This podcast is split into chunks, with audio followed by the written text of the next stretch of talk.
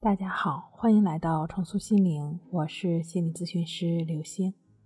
今天要跟大家分享的内容是：抑郁症、强迫症好不了，不是想不开，而是你没做对。前两天啊，跟我一个朋友一起约饭，他只吃了几口青菜和几口肉，就放下了筷子。好奇心还真让我发现了一个大问题。原来他前两周因为应酬和家人在身边胡吃海塞，用他自己的话说，眼见着大腿粗了，腰也圆了。在我的鼓励下，第二天早上他量了一下体重。我睁开眼，最先看到的他的消息就是，真的只长了一公斤。我紧接着问他：“你现在看看你的胳膊，看看你的腿，量量你的腰。”他说。好像真没那么粗。一个简单的现实性检验就是站到体重秤上的必要性。真的迈出去，迈上去，数字会给你，数字会给你真相，帮助改变不合理的认知。那些吃多了一定会长肉，一定会臀肥腰圆，哪哪都粗。强迫症、焦虑症的康复更是如此。真的是要迈出去，现实会给你真相。什么样的真相呢？就是如果不做任何强迫行为，危险也不会出现。得给自己机会去体验。要相信，没有什么是你受不了的。之所以你会觉得自己受不了，通通来自于你的灾难化的想法，在恐惧和焦虑的驱使下。对歪曲的、不合理的想法的过度解读，哪怕你真的感到紧张、害怕，身体上的反应也很强烈，感觉是真的，想法是假的，真难受来自假事实。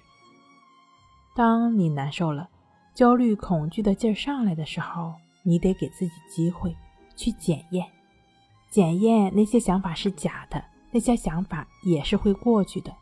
那些难受的水平，它们都会自动下降的。这个自动下降是非常关键的因素。所谓自动，是你不再给予想法也好，难受也好，一律的不再升起任何的心念。下降是自然而然的过程。以往会有强迫抑郁的人把自己自动下降当成目的，而忘记了这一事实。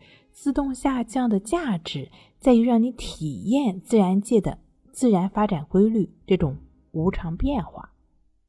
自动下降只是你给自己提供的机会，检验一下想法是假的，你担心的灾难性的后果都是不可能发生的。有的朋友说：“那你说的这不就是接纳吗？不就是要接纳这些难受、这些痛苦、这些恐怖的想法吗？”那接纳完了，给自己机会检验完了，检验完的结果又要如何应对呢？给自己机会，其实是给自己创造时间和空间，去检验这一切的发生不如自己所设想的那样，或者说把接纳的前因说清楚，让你知道为什么要接纳，接纳的后果又是什么呢？接纳了还有什么后果呀？当你还在琢磨着接纳的后果的时候，就还没有真正接纳，还是没有理清楚前因。如果真要说有什么后果，那就是面对一次又一次的崩解和向死而生。举一个我来访者的例子，他有一段时间工作状态非常的饱满，工作效率也超级高，大概持续了三四个月。后面有一段时间状态特别不好，每天除了必须要做的，不然领导就找上门，甚至可能被辞退的那些事儿，其他什么都不干，百分之八十的时间都在摸鱼。他摸鱼是因为状态不好，做不下去工作，但摸鱼让他更加没有获得感，状态更糟糕，他处于崩解的边缘。然后他开始去寻找之前那个踌躇满志的感觉。怎么样让自己回到那个状态中？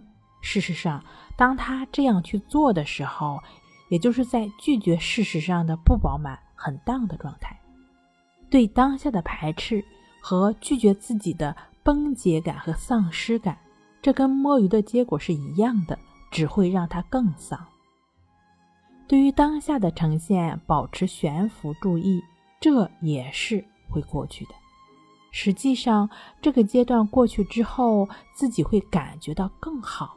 但这个所谓的好，不是你定义出来的，也不是你寻找出来的，而是你有了耐受了这种崩解感和丧失感之后，自动发展出来的。所以，你得允许自己死掉，允许自己崩解、丧失那些好的。这当然不是真正的死掉，而是允许自己去面临就要死掉的感觉，那就是向死而生。事实上，你一定会在这个死中复生，这就是接纳的后果。无常和向死而生的能力也是需要锻炼的。李洪福老师《战胜强迫症》一书中静坐关系法练习，就是通过对于每一刻的呼吸、生命的训练来提升。这种能力，正确持续的练习，康复不言而喻。好了，今天给您分享到这儿，那我们下期再见。